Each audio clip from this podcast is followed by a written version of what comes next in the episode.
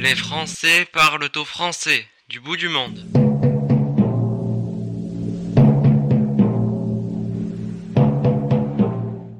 Bonjour Joël François. Bonjour Jean-Michel.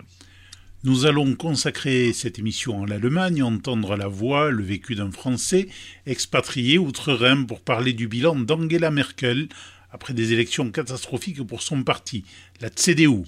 Un parti qui vient de connaître un désastre électoral sans précédent après un vote qui restera historique, et c'est Olaf Scholz, son ancien ministre des Finances, SPD, qui va triompher avant de lui succéder il y a quelques semaines. Dans la presse française, Angela Merkel a été couverte de louanges. Alors pourquoi vous, depuis plusieurs années, parce que j'ai oublié de dire que c'est vous notre témoin aujourd'hui, même si cela paraît évident, écrivez-vous et dites-vous que son bilan est bien loin d'être ce que l'on a pu dire ou écrire en France, et surtout, quel regard portez-vous sur ces 16 ans au pouvoir de la chancelière Angela Merkel?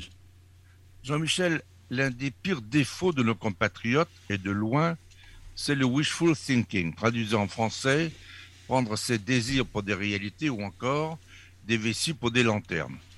Pour tenter d'y voir clair, au contraire, il faut toujours mieux se baser sur les faits, il faut cesser de demeurer dans l'émotion, car elle fausse la perception des faits. Alors, que disent les faits? La première des choses à dire, que l'on peut regretter quand on parle de la France et de l'Allemagne, et que l'on doit encore aujourd'hui, malheureusement, compter sur des clichés qui ont toujours fleuri des deux côtés du Rhin, faussant notre perception de la réalité. Avec d'un côté ou de l'autre des images d'épinal qui ont évolué, certes, mais qui n'ont fait que prolonger des mythes. Alors cette réalité, ces réalités, Jean-Michel, quelle est-elle? Quelles sont-elles?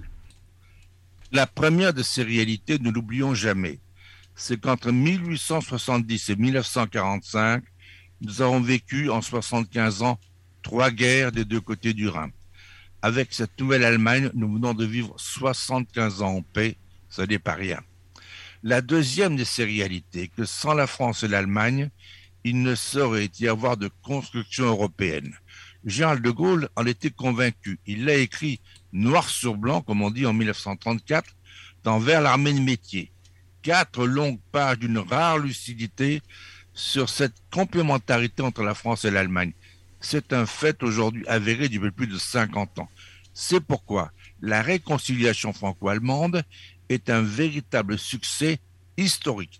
C'est le modèle qui a été étudié minutieusement en Afrique du Sud pour éviter, lors de la fin du régime de l'apartheid, une guerre civile. C'est encore ce même modèle que les Coréens ont étudié à la loupe en préparant au Sud une éventuelle réunification avec le Nord. Ces deux réalités sont fondamentales, mais il y en a d'autres. Entre la France et l'Allemagne, à mes yeux, il est primordial aujourd'hui de poursuivre ces actions bilatérales qui ont conduit à de grandes réalisations franco-allemandes, souvent élargies à l'Europe, comme l'ont imaginé ensemble les pères fondateurs, Charles de Gaulle et Konrad Adenauer. Mais il est tout aussi important de tirer finement les enseignements de ce qui ne fonctionne pas ou mal pour voir si et surtout imaginer comment on pourrait y remédier ensemble, de préférence sans perdre de vue, comme le disait si bien Brigitte Sauzet, qui était devenue conseiller du chancelier d'Allemagne, Gerhard Schröder, à Berlin. Elle avait observé que quelque chose avait changé avec le temps, me disait-elle. Le regard notamment que les Allemands portaient sur les Français avait évolué, tout comme celui porté par les Français sur les Allemands. Le côté exotique avait disparu, me disait-elle, laissant la place à un certain pragmatisme européen le franco-allemand s'est installé durablement dans la construction européenne. À nous de ne pas l'oublier et de ne pas négliger le regard parfois différent que les Allemands peuvent poser sur ces mêmes réalités si l'on veut que la dynamique franco-allemande reprenne et relance cette construction européenne dans des domaines où elle est sinon absente, du moins bien en panne. Joël François, revenons à la situation politique allemande. Le 26 septembre dernier ont eu lieu des élections fédérales pour renouveler le Parlement allemand. Rappelez-nous ce qui s'est passé ce jour-là. Bien, souvenez-vous, Jean-Michel, nous avions accueilli, sur la voie du Béarn, Patrick Moreau, dans la troisième semaine de février. Patrick Moreau, chercheur au CNRS, que je suis depuis 30 ans, est sans doute l'un des meilleurs observateurs de la politique allemande. Que disait-il? À l'époque, en février dernier, la CDU était qualifiée dans l'opinion de 42 à 44 des suffrages. L'Union des démocrates chrétiens et l'Union des chrétiens sociaux de Bavière avaient le vent en poupe. Les deux partis semblaient encore repartir pour trois ou quatre mandats consécutifs pour la troisième fois. Après 32 ans de règne partagé, certes avec le SPD et parfois le FDP, 32 ans, 16 ans avec Kohl, 16 ans avec Merkel, et que disions-nous? Angela Merkel vient d'imposer à la CDU son parti Armin Lachette pour diriger la campagne. Nous l'avons dit à l'époque, avec Lachette, un homme lige de Vladimir Poutine, à droite, comme Schröder était à gauche, la CDU perdra les élections. Seul le Bavarois Markus Söder pouvait sauver la situation, mais Söder avait contre lui d'être bavarois. Madame Merkel s'est obstinée, elle qui en 16 ans s'était toujours désintéressée de la CDU. La confirmation de l'achète en mars nous a fait prédire une déroute historique de la CDU aux élections. C'est ce qui s'est produit. Et c'est un homme du SPD, contre la volonté de son propre parti, qui a décidé de se lancer dans la bataille, qui remportera une victoire très nette, qui entraînera une redistribution des cartes avec une nouvelle coalition dite tricolore avec les Verts et les libéraux du jamais vu. Tandis que la CDU, elle, partait dans les oubliettes de l'histoire politique allemande pour au moins 8 à 12 ans. Pourquoi, dites-nous, la CDU ne... Attends, attends. Euh, je peut-être, je ne peut-être pas le plus vite là, pardon. Pourquoi, dites-nous, la CDU ne pouvait-elle pas reconduire une nouvelle fois une grande coalition CDU-CSU d'un côté et SPD de l'autre? Prenons ensemble, Jean-Michel. Depuis quelques années, la CDU et l'SPD étaient au moins d'accord sur une chose ne plus vouloir gouverner ensemble l'État fédéral, alors même que des lenders sont constitués d'une telle coalition qui marche bien, dite gros co aux grosses coalitions. Je rappelle également que la CDU-CSU en avait fait comprendre à Mme Merkel que c'était son dernier mandat. Angela Merkel s'était donc inclinée en disant souhaiter se retirer après les élections qui se tiendraient le 26 septembre. La campagne d'Armin Lachette a été aussi terne que misérable, alors que Olaf Scholz a mené, lui, une excellente campagne. Son parti, le Parti social-démocrate, que l'on donnait pour moribond depuis des années, à la surprise générale, l'a emporté haut la main. Après la proclamation des résultats, il vit apparu que les Grünen, les Verts et le FDP, les libéraux, qui avaient fait peau neuve en obtenant de bons scores aux élections, allaient devenir les faiseurs de rois, du jamais vu, ayant à choisir entre la CDU et le SPD pour former un nouveau gouvernement, c'est finalement une coalition tricolore inédite jusqu'ici entre le SPD, les Verts et les libéraux démocrates qui l'a emporté. Ensemble, le SPD, les Verts et le FDP ont donc élaboré un programme de gouvernement. Les choses sont allées assez vite. Dès qu'il a été signé le 8 décembre dernier, Olaf Scholz, ancien ministre fédéral des Finances SPD, ancien maire de Hambourg, est donc devenu chancelier fédéral d'Allemagne, remettant en scène le Parti social-démocrate qui s'était un peu dilué au cours des ans, succédant ainsi Angela Merkel qui, comme le chancelier Kohl, a atteint un record de longévité à ce poste, 16 ans. Kohl restera, lui, dans l'histoire, le père de l'unification allemande, un Européen dynamique et convaincu, mais aussi un ami et un partenaire loyal avec la France dans les moments difficiles. Alors, je ne sais pas quelle sera l'image que l'on retiendra d'Angela Merkel dans 15-20 ans, mais je doute fort qu'à la CDU, on souhaite encore se souvenir d'une époque qui restera funeste pour un grand parti, aujourd'hui terrassé, qui a pourtant dominé la politique allemande d'après-guerre et qui aujourd'hui n'est plus aux commandes au niveau national pour la troisième fois de son histoire. Samedi dernier, le 22 janvier, s'est tenu virtuellement le 34e congrès de la CDU au siège berlinois du parti. C'est Friedrich Merz qui a été élu président avec près de 95% des voix. Du jamais vu, la page Merkel a été tournée. Si c'était une porte, on dirait claquée. Peut-on parler d'un exercice inédit de démocratie partisane, Joël?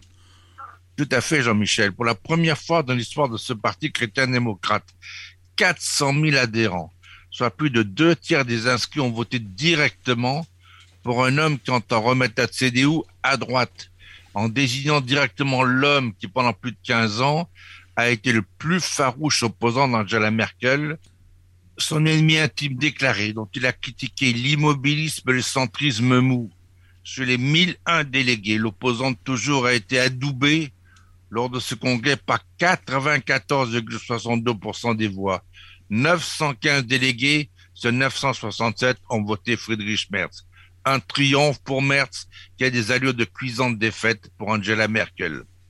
Armin Lachette, dont le programme était de poursuivre l'action de Mme Merkel, après avoir été laminé aux élections, vient d'être éjecté de son siège de président de la CDU. Gageons qu'on le trouvera bientôt avec son ami Gerhard Schröder, comme François Fillon, siégeant dans un conseil d'administration en Russie avec quelques oligarques poutiniens. Madame Merkel, elle, a refusé d'être nommée présidente d'honneur de la CDU. C'est tout dire de la révolution que la CDU en ce moment. Vous voyez qu'on est loin des cris dans la rue de Maman, Maman, Mouti, Mouti, comme on l'a répété à l'envie dans certains journaux français.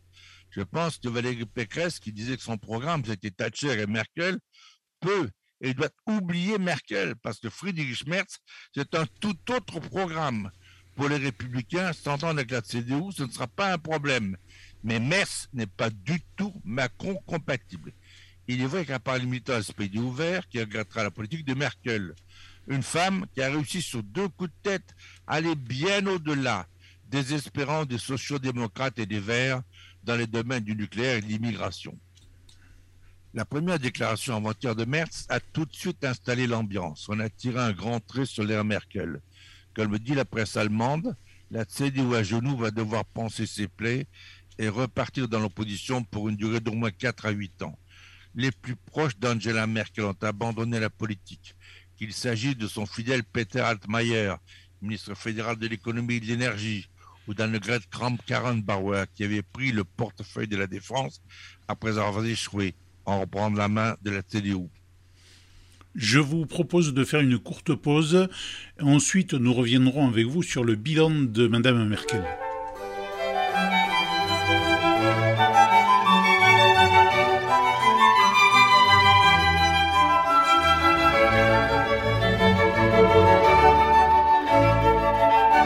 Alors, Joël François, nous poursuivons. Quel bilan dressez-vous de ces 16 années d'Angela Merkel à la chancellerie d'Allemagne? Comment expliquer que les sondages réalisés en Allemagne sur Madame Merkel aient pu donner jusqu'à 80% de satisfaction? Je dresserai, Jean-Michel, un bilan en demi-teinte avec deux images fortes. La première image, c'est celle d'une femme discrète qui parlait peu, d'une très grande probité. Jamais son honnêteté n'a été prise en défaut, tout comme celle de Margaret Thatcher. Mais c'est bien le seul lien qu'elles ont en commun. Donc j'ai un très grand respect pour la personne d'Angela Merkel. Ceci explique sans doute sa très grande popularité. Il faut préciser qu'en Allemagne, un homme ou une femme politique qui est pris la main dans le pot de confiture est mort politiquement en un temps record. La deuxième image forte que je conservais d'Angela Merkel, est celle d'un certain immobilisme et d'un désintérêt complet pour les secteurs régaliens par excellence, comme la défense et la sécurité. Une femme intelligente, une ancienne physicienne, fille d'un pasteur qui avait quitté la République fédérale d'Allemagne pour aller vivre en RDA communiste, où il a entretenu les meilleures relations avec les autorités. J'ai beaucoup aimé l'expression employée dans Le Point par Hélène Miard de la Croix, une éminente germaniste, historienne de formation, quand on lui a posé la question de définir la vision qu'avait Angela Merkel pour son pays, elle a répondu que clairement, elle n'en avait pas. À moins, disait-elle, qu'on le considère comme une vision ce qu'en allemand on nomme Durchwursteln, l'expression intraduisible en français qui signifie pousser la viande dans la saucisse, autrement dit, s'en sortir en slalomant. Ça ne veut pas dire ne rien faire, mais maintenir des acquis et des certitudes. Aucun grand projet. Mais on peut aussi estimer que c'est avoir une vision que de ne pas en avoir. Peut-on dès lors la considérer comme une gestionnaire lui demande François-Guillaume Lorrain. Elle aurait été en effet gestionnaire de l'héritage et des acquis de l'Allemagne. Elle a réalisé la réforme du travail lancée par Schröder dans le cadre de l'agenda 2010. Elle a conservé l'orientation vers l'exportation des PME et continue à pratiquer le multilatéralisme, notamment en matière de politique étrangère, sans jamais se mettre en avant. Sa méthode, l'économie en toute chose. Quand ne pouvait s'exprimer en cinq mots, elle n'en employait pas six. L'inverse complet d'Emmanuel Macron et de ses longs discours. Alors, à son actif, ces 16 années ont été marquées par une très grande stabilité. Et cela, pour les Allemands, cela compte. Et à mon avis, c'est ce qui explique ces sondages. Mais là où l'image d'Angela Merkel est la plus mauvaise, c'est paradoxalement dans cette partie orientale de l'Allemagne, dans ces lenders de l'ancienne RDA communiste où elle est arrivée enfant de Hambourg avec ses parents et son père pasteur. Après la chute du mur, elle a réussi à s'imposer dans la CDU, qui avait besoin de s'installer dans des régions où le Parti communiste avait régné en maître absolu pendant 50 ans. Et les femmes, bien sûr, étaient recherchées dans cet univers d'hommes. Elle a su en tirer profit. Les habitants de cette ancienne Allemagne communiste ont été comblés de voir une des leurs accéder à la tête de la magistrature fédérale. Ils attendaient d'elle qu'elle réussisse au mieux leur insertion dans un ensemble économique des plus modernes du monde, leur faisant oublier leur déclassement, le déclassement qu'ils vivaient. Ils se sont tellement sentis trahis que seuls les anciens communistes ou l'extrême droite ont su profiter de cet abandon relatif en obtenant des scores importants dans les urnes. Et que dire des secteurs dans lesquels elle ne s'est jamais investie? La défense, la sécurité, il y en a d'autres, la digitalisation de l'économie, et que dire de la CDU, où elle ne s'est jamais impliquée personnellement, se contentant de tirer les ficelles à distance pour finir par imposer le choix d'Hermine Lachette, un pro-russe comme Schröder, de droite certes, qui s'est avéré être le plus mauvais des choix et qui a abouti à un désastre historique de la CDU, du jamais vu depuis la création de l'Allemagne fédérale. La CDU, créditée en février de 42 à 44% des voix, finira fin novembre avec plus de 20 points en dessous. Joël François, une question s'impose. Qu'attendre de l'arrivée de Scholz et de son équipe assez disparate entre des écolos et des libéraux qui s'entendent, comme on dit chez vous, comme l'eau et le feu Sans oublier Jean-Michel, un parti SPD qui est plus divisé que jamais entre les pragmatiques et les tenants de ceux qui avaient entraîné une déroute annoncée. Rappelons que la décomposition du Parti social-démocrate en Allemagne est due aux mêmes raisons qui en France ont vu le Parti socialiste agoniser pour avoir préféré le sociétal au social et pour avoir privilégié des intellectuels, entre guillemets, à son électorat traditionnel. Comme moi, vous avez pu lire dans les grands journaux français qu'on appelait en Allemagne familièrement Angela Merkel Mutti, mère en allemand. En 16 ans, je n'ai jamais rencontré un Allemand, même pour le penser. Quand vous dites cela à des Allemands, ils mettent cela sur le compte de ces idées préconçues des Français sur l'Allemagne de toutes les analyses qui ont été faites, à mes yeux, de Nicolas Bavray dans le Figaro du 29 novembre dernier me paraît de loin la plus pertinente. Que dit Nicolas Bavrez? Après le départ du Royaume-Uni, le cœur de l'intégration du continent réside plus que jamais dans la relation franco-allemande. En apparence, la coalition entre le SPD, les Verts et les libéraux, conduite par Olaf Scholz, est placée sous le site du pragmatisme et du progrès semble plus proche des vues françaises sur l'Europe que le gouvernement d'Angela Merkel.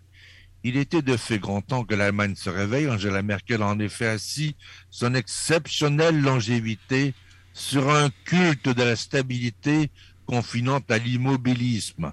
En dehors de ses décisions très contestables de sortie à marche forcée du nucléaire en 2011 et d'ouverture des frontières aux migrants en 2015, elle a prospéré sous la rente des réformes de Gerhard Schröder. Il en a de même en Europe, où son leadership s'exerçait par défaut, préférant réagir trop peu et trop tard plutôt qu'anticiper, ce qui se révéla notamment catastrophique au cours de la crise de l'euro. Olaf Scholz a donc été élu pour renouer, mon cher Jean-Michel, avec le mouvement. Joël François, vous connaissez bien l'Allemagne depuis de longues années. Quel regard porte d'expatriés français sur ce pays? Est-il différent de, du regard que nous portons en France? D'abord, je dirais Jean-Michel je vous remercie de l'occasion de me donner d'exprimer ici un point de vue personnel sur l'Allemagne. L'Allemagne est un grand pays que je découvre chaque jour davantage. Surtout depuis cinq ans, je réside à Berlin. Je regrette souvent que les Français, sinon sous-estiment, du moins mesurent parfois assez mal toute l'importance de l'apport français dans ce pays, du sud au nord et même de l'ouest à l'est au cours de ces deux derniers siècles, se limitant trop souvent outre-Rhin à ce qui fait le charme gaulois, voire à ce qui continue d'agacer les Germains, comme l'arrogance gauloise, qui nous fait parfois passer à côté de grandes choses. Il est manifeste que les clichés ont la vie dure, je dirais de manière générale, que tous les Allemands peut-être plus conscients que nous de nos qualités, de nos forces, de nos atouts et donc aussi de nos faiblesses. Il y a des qualités, aussi des défauts, qui n'en a pas. Je regrette chez nous que les Français n'aient d'une manière générale qu'une vision limitée de ce qui fait la force du système allemand et que pas davantage ne cherchent à en connaître les faiblesses. Le regard que portent les expatriés français qui vivent en Allemagne sur ce pays est souvent très différent, sinon à l'opposé du regard que nos compatriotes portent en France sur l'Allemagne. C'est assez normal, sur nos terre privilégiés. Le pouvoir politique ici est exercé très différemment. Le rôle du Parlement y est considérable, comparé à ce qu'il est en réalité en France. Les Alliés, en fait, ont tout fait après-guerre pour imposer une démocratie exemplaire. Je peux vous dire qu'ils ont souvent mieux réussi que chez eux. Autre question assez primordiale pour bien comprendre, quels sont les pouvoirs d'un chancelier en Allemagne? Vous avez raison de la poser, cette question, elle est importante. Outre-Rhin, le chancelier est un chef d'orchestre. Chaque ministre est responsable politiquement de son département et de son budget. Il n'y a pas de ministère du budget en Allemagne. Le chancelier ne s'exprime jamais sur un sujet important sans être tombé d'accord avec le ministre concerné, à moins que ce soit expressément dans ses prérogatives, dans son escarcelle, comme on dit. Le pouvoir du chancelier en temps de paix est strictement encadré.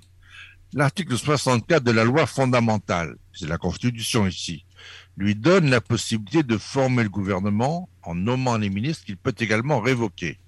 Le chancelier est responsable du gouvernement. L'article 65 prévoit le partage des compétences et attributions qui seront les siennes avec chaque ministre. C'est ce qu'on appelle ici le resource principe. En bon français, le champ des compétences de chacun. L'article 68 de la loi fondamentale lui permet également de poser la question de confiance au Bundestag. C'est lui, le chancelier, ou elle, qui choisit son vice-chancelier parmi un ministre fédéral. Et dans le cas d'une coalition, il désigne le chef de cette coalition. Chose rare, Olaf Scholz a exigé de récupérer des secteurs qui dépendait de sa ministre écolo qui a pris le portefeuille des affaires étrangères. Eh bien pourquoi? En temps de guerre, le chancelier devient le chef des armées, derrière lequel se range tout le cabinet. Curieusement, que ce système, les petites phrases et les couacs sont donc assez limités parce que les ministres allemands ne parlent que des choses qui les concernent et de préférence quand ils ont vraiment quelque chose à dire. Les petites phrases ici sont donc rares et personnellement, je trouve cela pas plus mal. Je remarque aussi que les Français qui vivent en Allemagne rechitent à s'exprimer publiquement sur des sujets qui ne dominent pas ou dont ils ne sont pas responsables. Ici, mieux vaut éviter de marcher de la plate-bande des autres. Dites-nous en quoi consiste cette extrême droite, l'AFD, l'alternative pour l'Allemagne. En France, je dirais que l'AFD a été présentée d'une manière plutôt mensongère. Ce parti, au départ, a été créé à l'Est par 342 professeurs d'économie, tous membres du SPD, de la CDU et même de la CSU, des gens qui se sont sentis trahis en 2015 par Mme Merkel quand elle a ouvert les vannes de l'immigration. Ces gens se sont donc retrouvés côte à côte parce qu'il y avait un vide politique. Présentés comme des nervis du nazisme et de l'extrême droite, ils n'ont pas su en vérité fermer la porte à ces militants des forts gueule venus de l'extrême droite qui les ont rejoints avant de s'imposer rapidement dans les médias. Comme Mme Merkel répétait à l'envie, il n'y a pas d'alternative pour l'Allemagne. Ce parti un beau jour se cherchant un nom a eu l'idée de s'appeler Alternative pour l'Allemagne. Il n'y a pas d'alternative pour l'Allemagne? Eh bien si, il y a nous désormais. Avec 100 députés élus dans la précédente mandature, une partie de la presse étrangère n'a bien voulu voir que les 15% de militants d'extrême droite, niant l'énorme majorité de ces déçus qui, sur un mouvement d'humeur, ont quitté leur parti, avant de les retrouver pour beaucoup fin 2021. Alors maintenant, Joël François, parlez-nous de l'accord de gouvernement, ce fameux accord tricolore. 26 septembre dernier, l'Allemagne a donc élu son nouveau Parlement. En deux mois, le SPD, le FDP et les Verts ont élaboré ensemble un accord de coalition en bonne et due forme pour les quatre années à venir. Les sociodémocrates, avec 25,7% des suffrages et 206 sièges, sont arrivés en tête pour la première fois depuis 2005. La CDU a connu un recul historique avec 24,1% et 197 sièges. Les Verts et les libéraux ont quant à eux enregistré une hausse de leurs résultats. Le 15 octobre, les trois partis ont publié un document de 177 pages, mon cher Jean-Michel, en allemand, décrivant les grandes orientations politiques de la future coalition Front Tricolore, Ampel Coalition. Les dirigeants des trois partis, Olaf Scholz, SPD, Christian Lindner, FDP, Robert Habeck et Annalena Baerbock, les Verts, les Grünen, ont alors annoncé un objectif ambitieux, arriver à un accord fin novembre pour obtenir le vote de confiance autour de la Saint-Nicolas, c'est-à-dire le 6 décembre. Par moins de 22 équipes de négociation ont élaboré les différentes parties du programme qui ont été rendues publiques, en attendant d'aplanir les différences survenues au sein des équipes thématiques. Ce texte est marqué par un recours très important à l'idée de modernisation et de progrès, ainsi que par un choix récurrent de prendre l'Europe comme l'échelle pertinente pour l'analyse des défis et leurs solutions. Alors, la plus belle de ces phrases, c'est oser plus de progrès. Le titre de l'accord, Oser plus de progrès, fait clairement référence à la célèbre injonction du chancelier Willy Brandt lors de son discours d'investiture. Nous voulons oser plus de démocratie, qui devint la devise informelle de son mandat entre 1969 et 1974. Une alliance pour la liberté, l'équité, le développement durable. Tout est dit. En fait, dès le sous-titre, on retrouve trois mots respectivement associés à un des trois partis. La liberté est une valeur cardinale du Parti libéral-démocrate FDP. L'équité, Gerechtigkeit, est le but de la politique social-démocrate et le développement durable, Nachhaltigkeit, représente le cœur du programme des Verts. Avant de s'engager, il manquait plus qu'une déclaration de guerre à la Covid. Déclaration de guerre qui intervient dans un contexte politique de fin de la loi d'urgence épidémique d'ampleur nationale votée en mars 2021 et remplacée le 22 novembre dernier par une nouvelle loi de protection contre l'infection, Infektionsschutzgesetz, par la nouvelle majorité au Bundestag. Alors la crise climatique, bien sûr, elle n'est pas oubliée, car elle met en péril les fondements de notre vie, une menace notre liberté la prospérité et la sécurité. L'Allemagne et l'Europe doivent réaffirmer leur force économique face à une concurrence mondiale accrue. Dans la compétition systémique internationale, il s'agit de défendre résolument nos valeurs avec des partenaires démocratiques. Parallèlement, la numérisation modifie la manière dont nous gérons nos affaires, dont nous travaillons et communiquons entre nous. Notre société vieillit, devient plus diverse. Il nous faut également réduire les tensions sociales en période de changement rapide et renforcer la confiance dans notre démocratie. Un constat qui pose. Des défis immenses, interdépendants et simultanés qui marqueront le pays et la société pour une longue période. La tâche de cette coalition est d'impulser politiquement les innovations nécessaires et de donner une orientation. Nous voulons ainsi créer une dynamique nouvelle qui se répercutera sur l'ensemble de la société. La politique de modernisation de l'État apparaît à nouveau comme la première des solutions de la coalition de progrès pour répondre aux défis du temps. Alors ça, c'est un commentaire, bien sûr. Je reviens sur le texte. Plus de 30 ans après la réunification allemande, notre tâche reste d'achever l'unité intérieure sur le plan social et économique. Les conditions de vie dans nos régions, dans les villes, dans les zones rurales ne sont pas identiques, mais devraient être équivalentes, de bonnes conditions de vie, comprennent un logement abordable, un accès rapide à Internet, des soins de santé accessibles et des offres de mobilité durable adaptées à la vie quotidienne. Atteindre les objectifs de l'accord de Paris en matière de protection climatique est pour nous une priorité absolue, nous dit le texte. Alors, un commentaire. Cette formule d'une économie de marché social et écologique est une allusion à la politique du gouvernement Adenauer, 49-1963, et notamment de son ministre d'économie de l'époque, Ludwig Erhard, qui avait mis en place cette économie sociale de marché, la Social Marktwirtschaft, et qui posa les bases du miracle économique allemand. Donc, l'objectif à lancer par ce texte est la sortie complète du charbon en 2030. Cela constitue une victoire tangible pour les Verts, qui ont l'accord de l'ensemble des militants du parti, contrairement aux deux autres partenaires de la coalition. Revenons au texte. Assurer notre prospérité dans la mondialisation n'est possible que si nous continuons à jouer dans la cour des grands sur le plan économique et technologique et nous déployons l'effort d'innovation de notre économie. Pour cela, il faut des conditions de concurrence équitables, une fiscalité juste, nationale et internationale, ainsi qu'une lutte conséquente contre l'évasion fiscale.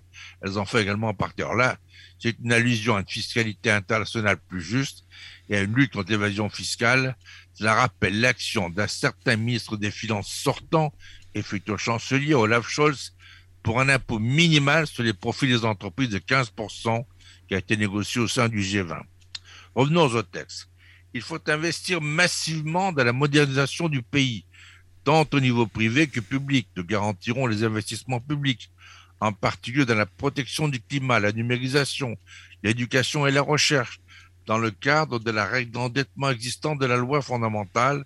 Nous mettrons en pas des incitations pour les investissements privés et nous créerons un espace pour l'audace entrepreneuriale afin de générer de la croissance. Nous voulons attirer la main-d'œuvre qualifiée nécessaire en améliorant les possibilités de formation, en ciblant la formation continue, en augmentant la participation au marché du travail et en modernisant le droit de l'immigration. Nous voulons collaborer plus étroitement avec les lenders. Nous voulons renforcer les familles et sortir davantage d'enfants de la pauvreté. Pour cela, nous introduisons une garantie de base pour les prestations familiales les enfants ont des droits qui leur sont propres et nous inscrirons désormais dans la loi fondamentale. Commentaire La formule de cette responsabilité globale de l'Allemagne apparaît au fil du texte comme une devise de la future politique étrangère, cette coalition, pour créer un lien fort entre obligation morale et action politique.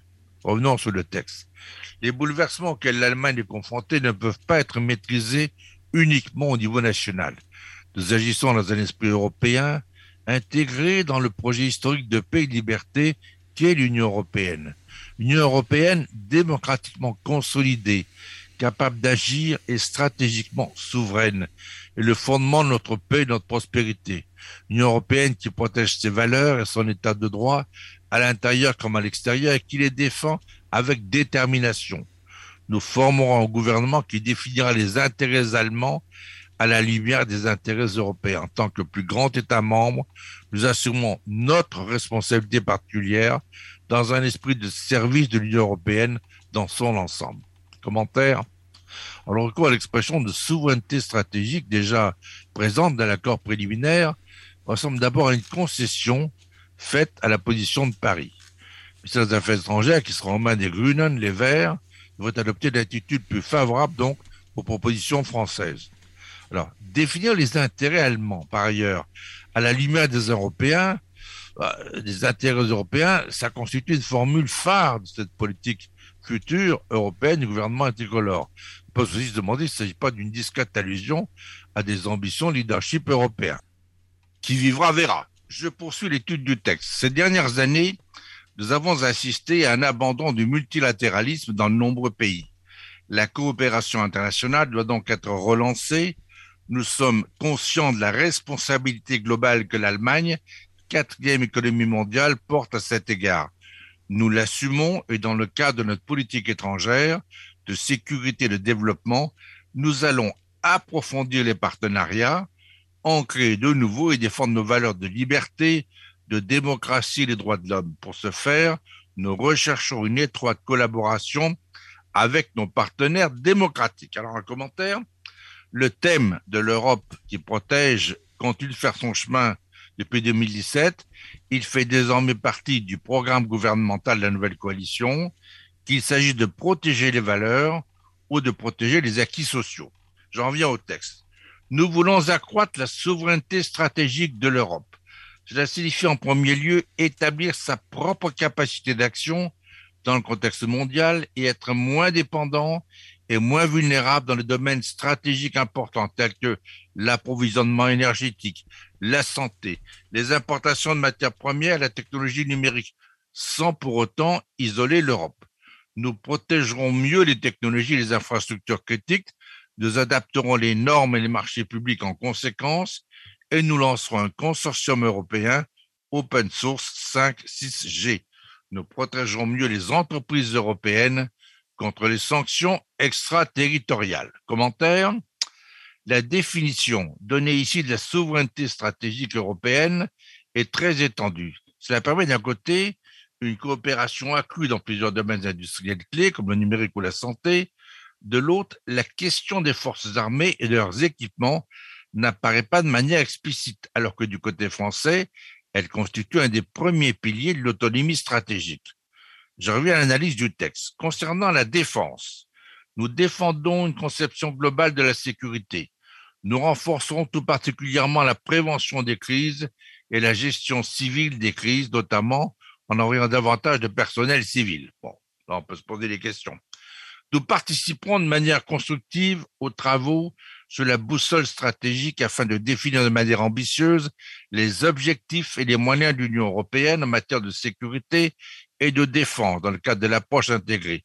Nous plaidons pour une coopération renforcée entre les armées nationales des membres de l'Union européenne, prêts à s'intégrer notamment en matière de formation, de capacité, de mission et d'équipement, comme les prévoit déjà par exemple l'Allemagne et la France. Pour cela, nous voulons créer des structures de commandement communes et un quartier général civilo-militaire commun. Dans toutes ces étapes, l'interopérabilité et la complémentarité avec les structures de commandement et les capacités d'OTAN doivent donc être assurées. Nous intégrons toujours les missions civiles et militaires de l'Union européenne dans un concept politique global qui prend en compte les causes des conflits prévoit une stratégie de sortie et est contrôlée par le Parlement. Lors de l'évaluation intermédiaire du règlement de fonds de défense, le Parlement européen doit obtenir des droits de participation et de contrôle. Commentaire donc, la coopération des forces armées, nous dit le texte, avec des partenaires européens dans les structures, notamment dans le cadre franco-allemand, est entérinée par l'accord de coalition. Les annonces concrètes concernant le commandement commun apporte aussi un début de réponse aux propositions françaises. À noter que dans la coopération civilo-militaire, le civil est clairement privilégié. Concernant les relations franco-allemandes, celles-ci sont abordées de manière concise en se référant aux accords signés et aux institutions créées durant le mandat précédent, donnant l'impression que le caractère privilégié du couple franco-allemand n'existe que dans l'esprit des Français. La formulation concernant le triangle de Weimar représente une main tendue de l'Allemagne à la Pologne, auquel le texte accorde une importance au moins similaire à celle de son voisin de l'Ouest. Cet appel à Varsovie témoigne d'une volonté réelle de ne pas laisser la Pologne s'isoler. Alors maintenant, une partie importante du texte concernant l'intégration, la migration et les réfugiés. Je cite, Nous souhaitons donner un nouveau départ à la politique d'immigration et d'intégration allemande, qui soit à la hauteur d'un pays d'immigration moderne. Pour ce faire, un changement de paradigme sera nécessaire. Nous nous attacherons à une approche d'immigration à la fois active et structurante, prévoyante et réaliste. Nous réduirons la migration irrégulière et rendrons possible la migration régulière. Nous assumons notre responsabilité humanitaire et les obligations découlant de la loi fondamentale, de la Convention de Genève sur les réfugiés, de la Convention européenne des droits de l'homme et les droits européens. Enfin, de protéger les réfugiés, de lutter contre les causes qui les poussent à l'exil. Commentaire. Cette annonce d'un changement de paradigme est notable, dans la mesure où elle vient en réalité prolonger et approfondir, mais certainement pas contester, la dynamique d'ouverture et d'accueil engagée depuis 2015.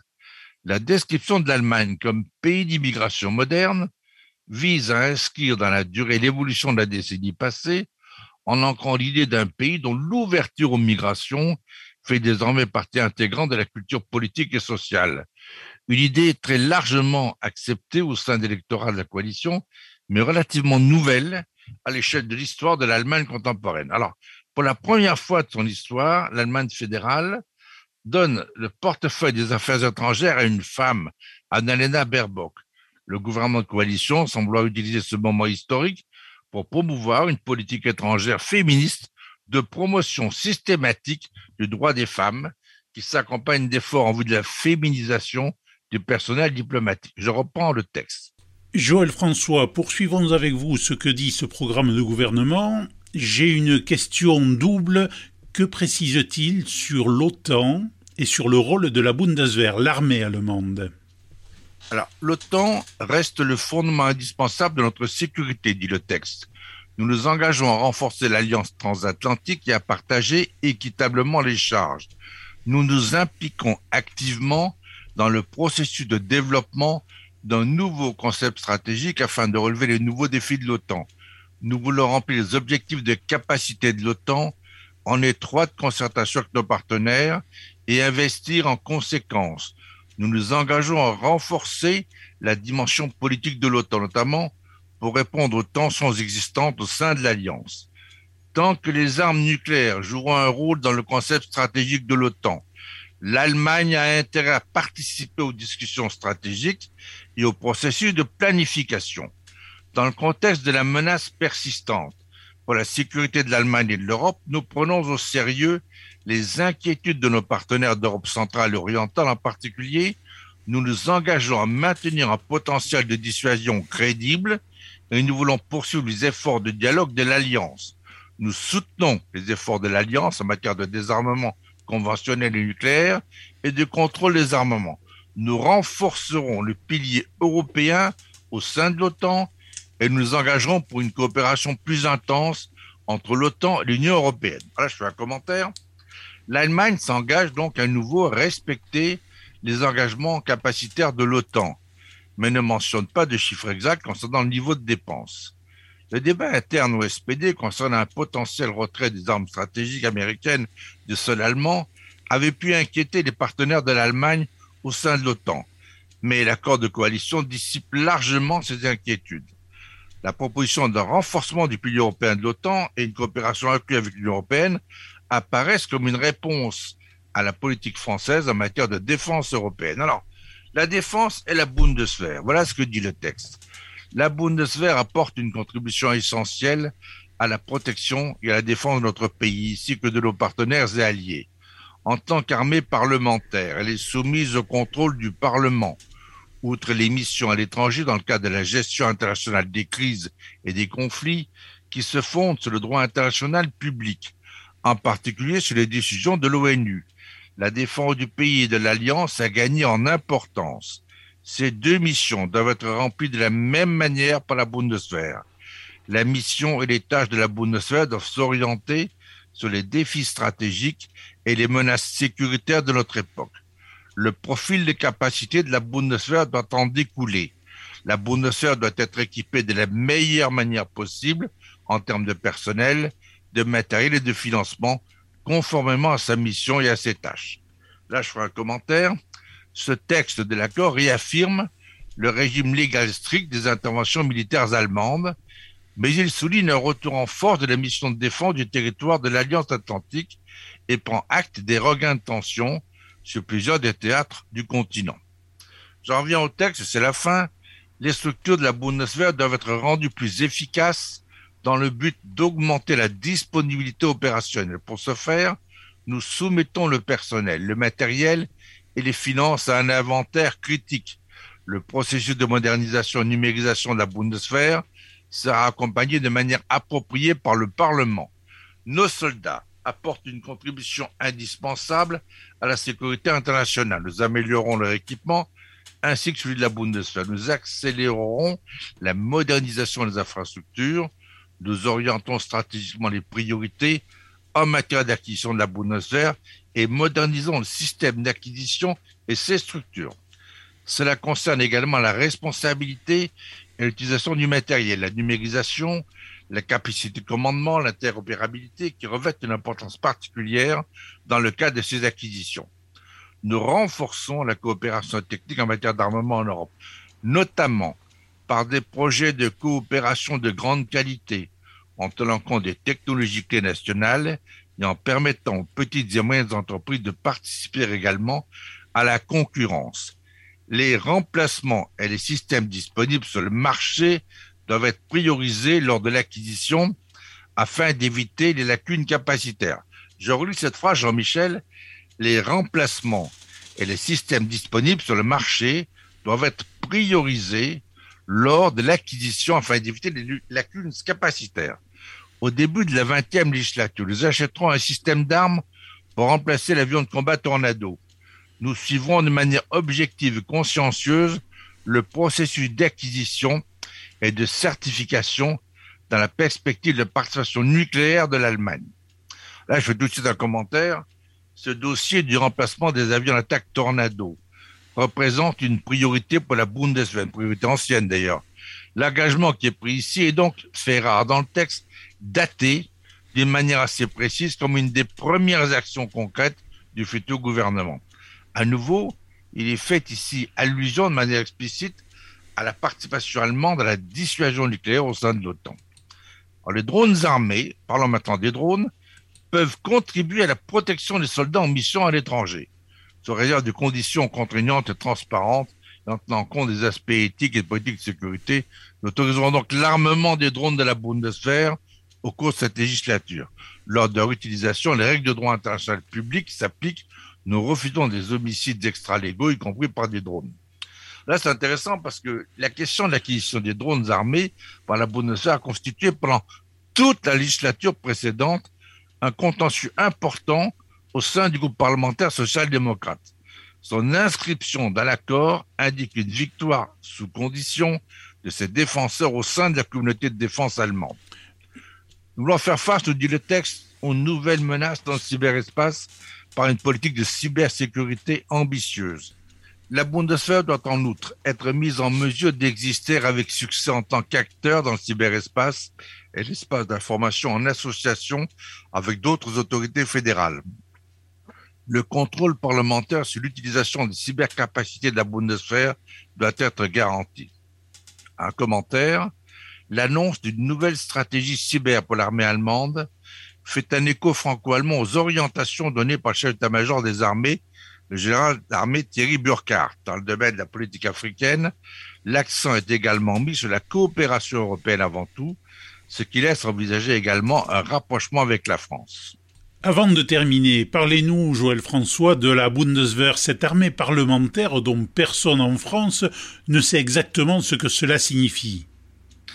La Bundeswehr, monsieur Jean-Michel, il y a dix choses qu'il est bon de rappeler. La première, et de savoir qu'en tant que la Bundeswehr, les forces armées de la République fédérale d'Allemagne, sont contrôlées par le ministère de la Défense, das Verteidigungsministerium. Le ministre de la Défense est le seul civil, le seul civil qui peut donner des ordres militaires, ce qui assure le primat du politique sur le militaire. Le chancelier ou la chancelière n'exerce son autorité sur les armées qu'en temps de guerre. La deuxième chose que les Français ont faim d'ignorer pendant plus de 50 ans, la Bundeswehr, comme vous l'avez dit, depuis sa création par les Alliés, une armée parlementaire. La Bundeswehr est autrement dit un animal à quatre pattes, chacune étant investie de 25% de pouvoir et prérogatives dans un pays où les plates-bandes sont farouchement gardées. Je ne connais aucun responsable allemand qui se permettrait d'intervenir dans un domaine qui n'est pas le sien. C'est là encore une grande différence culturelle avec la France. Alors, qui sont ces quatre responsables à responsabilité quasi égale? Le ou la ministre responsable politique, et qui, comme chaque ministre, est quasi souverain, est responsable pour gérer le budget alloué à son ministère une fois que celui-ci a été voté. Le général inspecteur, qui est l'équivalent de notre chef d'état-major des armées. Le président de la commission de la défense, c'est lui, par exemple, qui donne le feu vert pour envoyer les soldats en OPEX. Enfin, le commissaire parlementaire aux forces armées, une sorte d'ombudsman. L'actuel tenant du titre Hans-Peter Bartels. En octobre 2019, j'ai organisé un entretien avec cet ancien député SPD de Kiel pour trois confrères du monde des échos de l'agence France Presse. Je peux vous dire qu'ils ont été stupéfaits de découvrir 15 jours avant qu'il ait publié un livre dans lequel tout un chapitre est consacré à la relation militaire avec la France, qui n'avait jamais été invité officiellement en France, Son livre est passé parfaitement inaperçu à Paris. Pour tout acte important, un accord cadre ou un traité par exemple, il faut l'unanimité des quatre qui décident du budget, des achats d'armement, des interventions de l'OPEX, c'est la commission de la défense, dans un Parlement qui est traditionnellement tout sauf une chambre d'enregistrement. Alors ignorer la commission de la défense pendant si longues années a été plus qu'une erreur côté français quand on entendait favoriser des projets franco-allemands d'envergure. Madame Parlis l'a d'ailleurs rendu compte l'année dernière à Toulouse quand elle a cherché à comprendre pourquoi son homologue rechignait à signer un accord important. Notre ministre, quand on en a enfin trouvé quelqu'un pour lui expliquer que signifiait une armée parlementaire, un concept quasi inédit pour les esprits gaulois, est la première à avoir eu l'idée de recourir à des parlementaires qui ont une vraie connaissance de l'Allemagne pour prolonger l'action de son ministère. Et en cherchant bien, on compte ces parlementaires sur le doigt d'une main. La bonne nouvelle est que les premiers résultats sont plutôt encourageants. C'est donc un immense progrès. Le second serait sans aucun doute de nommer au cabinet du ministre un conseiller allemand qui ne soit pas seulement un germaniste distingué. La troisième chose est de ne pas oublier que la création de la Bundeswehr remonte à 1955, un an après l'échec de la ratification du traité instaurant la CED, la Communauté européenne de défense. Cette armée fédérale, voulue par les États-Unis d'Amérique, a immédiatement été intégrée au dispositif de l'OTAN par les accords de Paris en 1955. Les premiers effectifs de cette Bundeswehr furent constitués à partir d'officiers de sous-officiers ayant servi dans la Wehrmacht. Tous les officiers d'un rang au égal au grade de colonel devaient obtenir l'assentiment du personnel Ausschuss, une commission de 38 personnalités de la vie publique choisie par le président sur proposition du gouvernement et après confirmation par le Bundestag, la Chambre des députés. La fonction du personnel Ausschuss peut être considérée comme un succès puisqu'aucun officier supérieur ne fut poursuivi pour des crimes liés au nazisme. La quatrième, elle aussi, à ne pas oublier, de rappeler que le projet de remilitarisation de l'Allemagne de l'Ouest face à la menace soviétique dans les années 50 a provoqué une polémique majeure, essentiellement entre le SPD et la CDU. Était-il moral qu'après la dictature hitlérienne, l'Allemagne puisse disposer de nouveau d'une armée? La cinquième découle de la précédente. La Bundeswehr un sérieux déficit d'image. De fait, elle est perçue à tort par une très large partie de l'opinion comme un mal nécessaire. On est donc très loin de l'image de nos armées telle qu'elle est perçue en France par une immense majorité de nos compatriotes qui tiennent celle-ci en grande estime pour leur professionnalisme et qui lui vouent une reconnaissance méritée pour leur engagement 24 heures sur 24 au service de notre sécurité qu'elles assurent au quotidien bien au-delà de nos frontières. La sixième concerne la relation difficile entre la Bundeswehr et le SPD. Lors du débat en 1954 de la création de l'armée nouvelle allemande, il ne faut pas oublier que le SPD est un opposant farouche à l'idée même de l'armée fédérale. L'accouchement a donc été plus que difficile. La chose militaire a trop longtemps suggéré au mieux une certaine suspicion, au pire un mépris certain souvent affiché. C'est un fait l'époque où l'on disait que les officiers votaient pour la CSU, les sous-officiers et la troupe pour le SPD est certes révolu. Mais entre le SPD et la Bundeswehr, le fossé reste large. Quant au vert, n'en parlons pas. Entre les uns et les autres, une chatte ne retrouvait pas ses petits. Joël François, j'ai besoin, comme nos auditeurs, de savoir ce qu'il en est au moment où, pour la première fois depuis 16 ans, le SPD reprend le portefeuille de la défense. Je dirais que les relations entre le SPD et la Bundeswehr ont bien changé au fil des années. On le doit à trois des 17 ministres qui se sont succédés à ce poste depuis 1955. Trois hommes qui ont, si je puis dire, renversé la vapeur. Helmut Schmidt a été le premier social-démocrate à prendre le portefeuille de la défense de 1969 à 1972. La réussite à ce poste de l'ancien lieutenant de la Luftwaffe le conduira jusqu'à la chancellerie.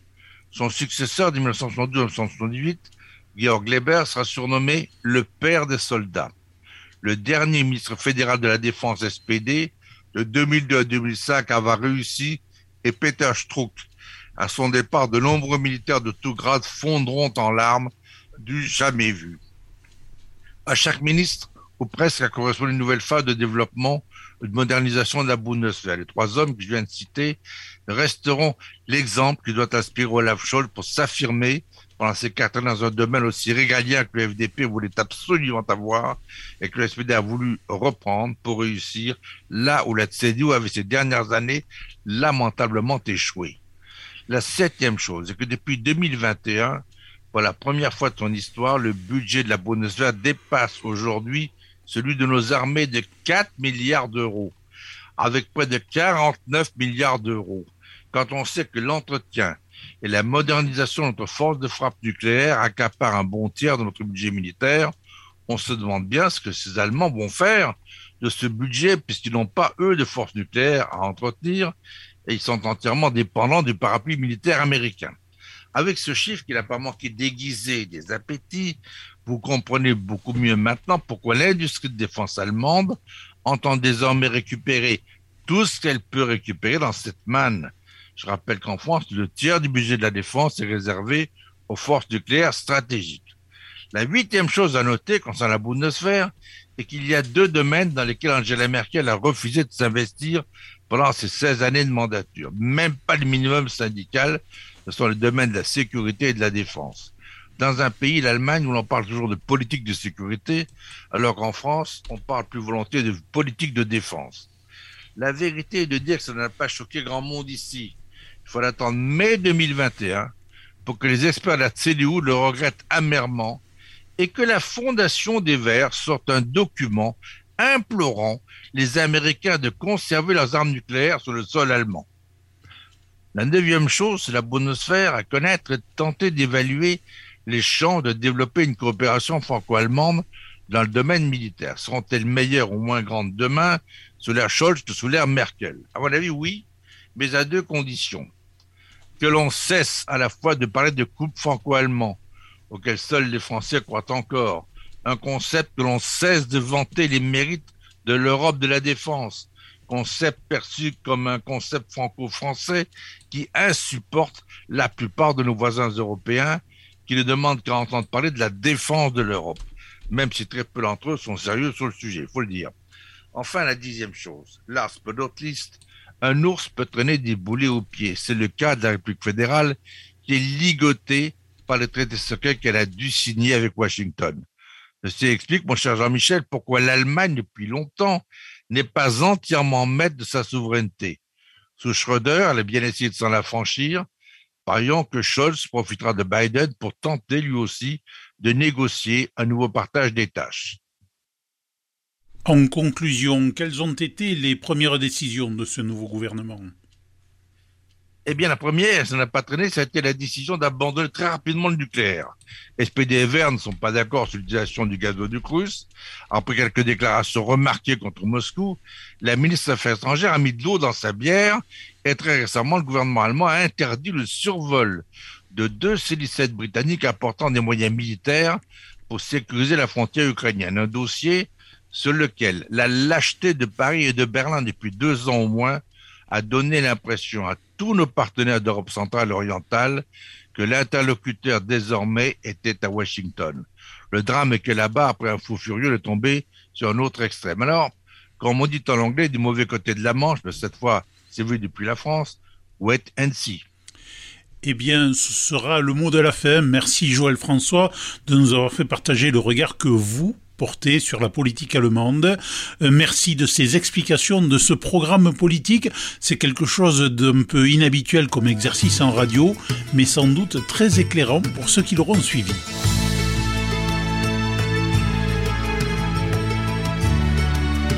La Voix du Béarn, la radio qui donne aussi la parole aux Français du bout du monde.